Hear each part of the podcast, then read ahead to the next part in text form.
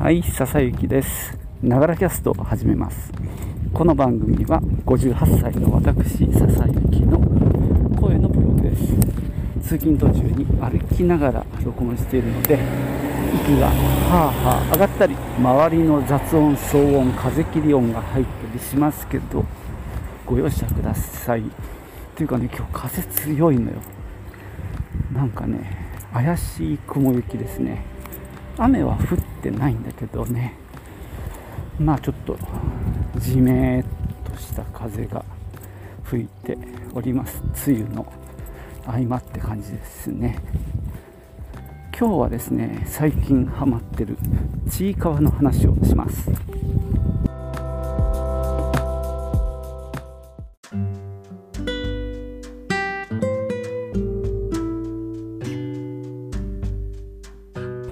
あご存知の方も多いかと思うんですが、えー、っとですね、多分ね、ネットで連載されてる漫画で、単行本が今3巻まで出てて、で、この間から、えー目覚ましテレビの中で金曜日にね、短いアニメが放送されてます。で、いろんなところとコラボのグッズも出ていて、この間は GU で T シャツやら、なんだろう、小銭入れやら、なんかそういったものが販売されて、かみさんも実は買いに行きました。もともとね、うちの長男が好きで、で、漫画を、えっと、1巻が出た時かな、買ってきて、で、かみさんもそれでファンになっちゃって、2巻、3巻と、まあ、読んでいるわけです。でアニメもね、えーもう10話ぐらいやったのかな。すごく面白いですね。僕はね、なんか、世界観が最初わかんなさすぎて、ちょっとついていけなかったんですが、最近になってね、あの、アニメを見るだけじゃなくて、考察動画、解説動画なんかも見るようになってですね、かなりその世界に私もハマりつつあります。今日はですねえーっと割と、えー直近今日金曜日だから何か放映されててその前がお寿司でしょ。その前があの八割ちゃんっていうね主要キャラの一人の、えー、八割が独り言っていうねあの弾き語りをするっていう回があったんですが、まあ、僕はあの回が割と神回になっていて非常に良かったんですよね。でネットで調べるとギターの弾き語りをしている動画も見つかったのでもう早速ね練習してまあほぼ弾けるようになったんで、えーこれで一回動画撮りたいななんて思ってます。で急遽ミュージックトークにしてその弾き語り版の独り言をお聴きいただこうと思います。どうぞ。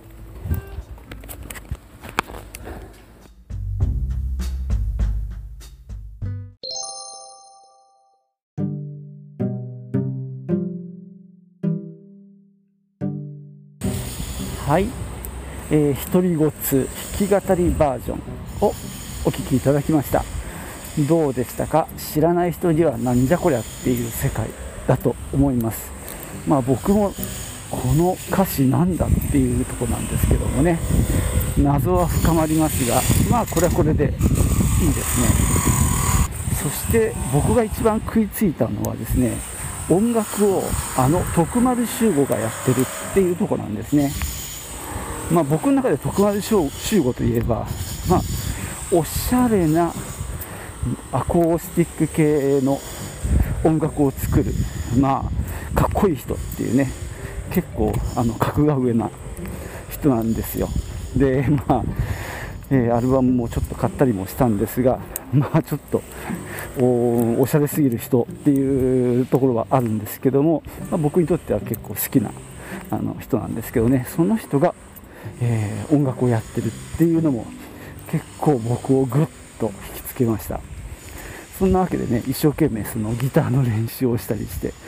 えー、歌えるようになったのでまあいつか YouTube で公開したいななんて思ったりもしておりますが、えー、全く知らない人にね本当に簡単に紹介するとまああの小さくて可愛いやつというねなんだろう猫のような動物のようなすごい緩いキャラクターが、えー、主人公でちいかわっていうんですけどね。で友達のハチワレちゃんとかあとウサギとかね。その3人が割とメインキャラでまあなんだろう日々を漫画にしてるんですけどもただただ可愛いキャラクターたちがほのぼのしてるっていうわけでもないのが、まあ、この漫画のミソですね。結構なんかハードな描写もあります。労働っていうね概念をこの可愛いキャラクターの世界に持ち込んでしまったっていうね結構革命的な作品じゃないかなと思います、まあ、ちょっと想像してほしいんだけど例えばサンリオのキャラクターがキティちゃんとかが労働させられてるっていうのって別に見たくないですよね。でもあのちいかわたちはですねそこで労働して報酬を得て例えば8割はカメラを買ったりとかですね。でちいかわなんかもですねあの報酬でその8割やうさぎにあのなんとかバニアを買ってあげたいプレゼントしてあげたいみたいな気持ちでこう働いたりあるいは資格を取る。資格もすごい。草むしり検定っていうね資格があるんですけどもそれを取ろうとねこう勉強頑張ってるみたいな世界が繰り広げられております。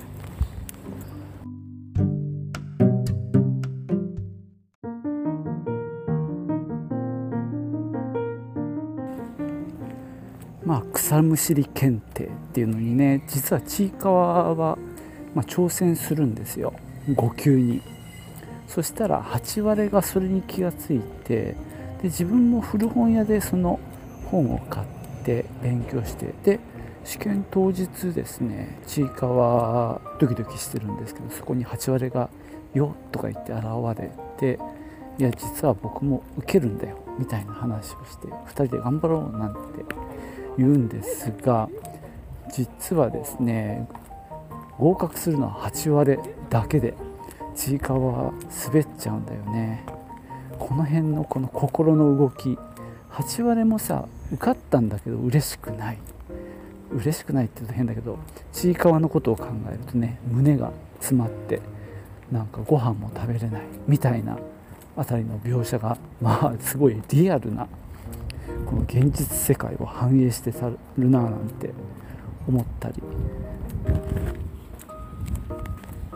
もともとは作者が、まあ、小さくて可愛い生き物が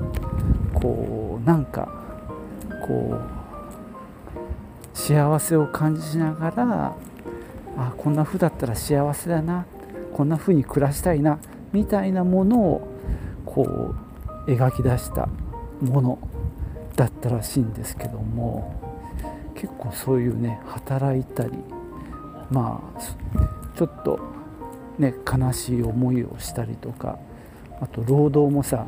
厳しいこともあるんですよね。さっき言った草むしりはまだいいんだけどえー、っと討伐っていうのにあたるとですねまあそこの世界にいる変な生き物、まあ、攻撃してくるような生き物をやっつけるっていう仕事なんかも、まあ、させられるんですね、まあ、この辺りもね結構不思議な世界観なんですけどももともとはねそういう素朴な世界を描こうとしてたんですけども、まあ、そういったちょっと不思議なものも描いてる。でまあおもしそれでもねやっぱこれが受けてる理由っていうのはまあかみさんも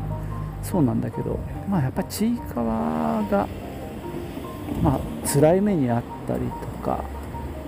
まあ、さっきのね草むしり検定もそうだけどさ友達が後からね受けるって言って途中から参加してきた友達が先に受かっちゃうなんてなかなか悲しいじゃないですか。でもそういったものをまあ乗り越えるっていうと変なんだけどさ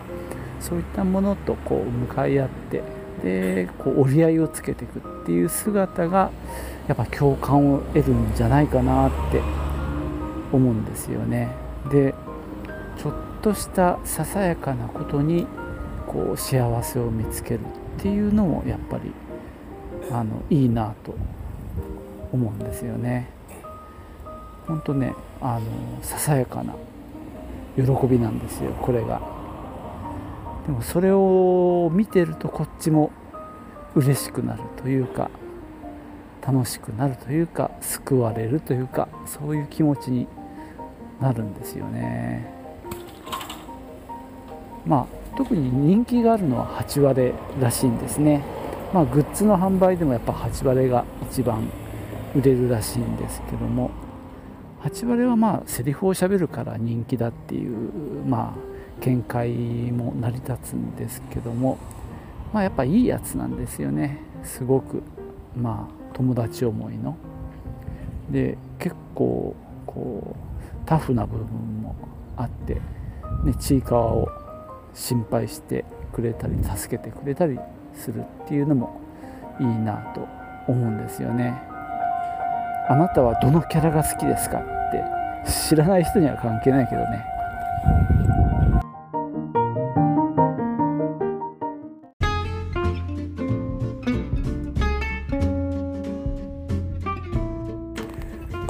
みにさっき聞いていただいた「独り言」の弾き語りバージョンは8割が歌ってるんですね。これね漫画の割と最初の方一巻の最初の方に出てくるんですけども8割がアコースティックギターを弾きながらちいかわを観客にして歌ってるっていう漫画なんですけどね。それをね実際にアニメ化したっていう作品ではありますけども8割は結構貧乏じゃないかっていう、えー、考察動画がありまして確かに言われてみるとそうなんですがカメラを買ったりギターを持ってたりするんでその趣味にお金をかけるタイプなんじゃないかと考察されていました。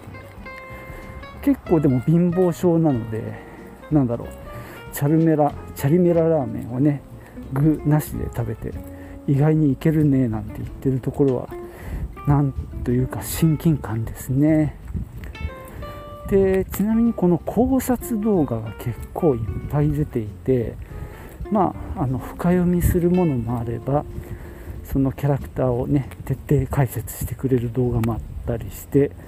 大変充実しておりますんでねあの楽しく見ることができます。えー、昨日ねかみさんに紹介されて見た動画ではこのちいかわの世界は結構ダークな裏設定があるっていう話で確かによく分かんなかった部分がいっぱいあるんですけども漫画読んでるとねそういったものが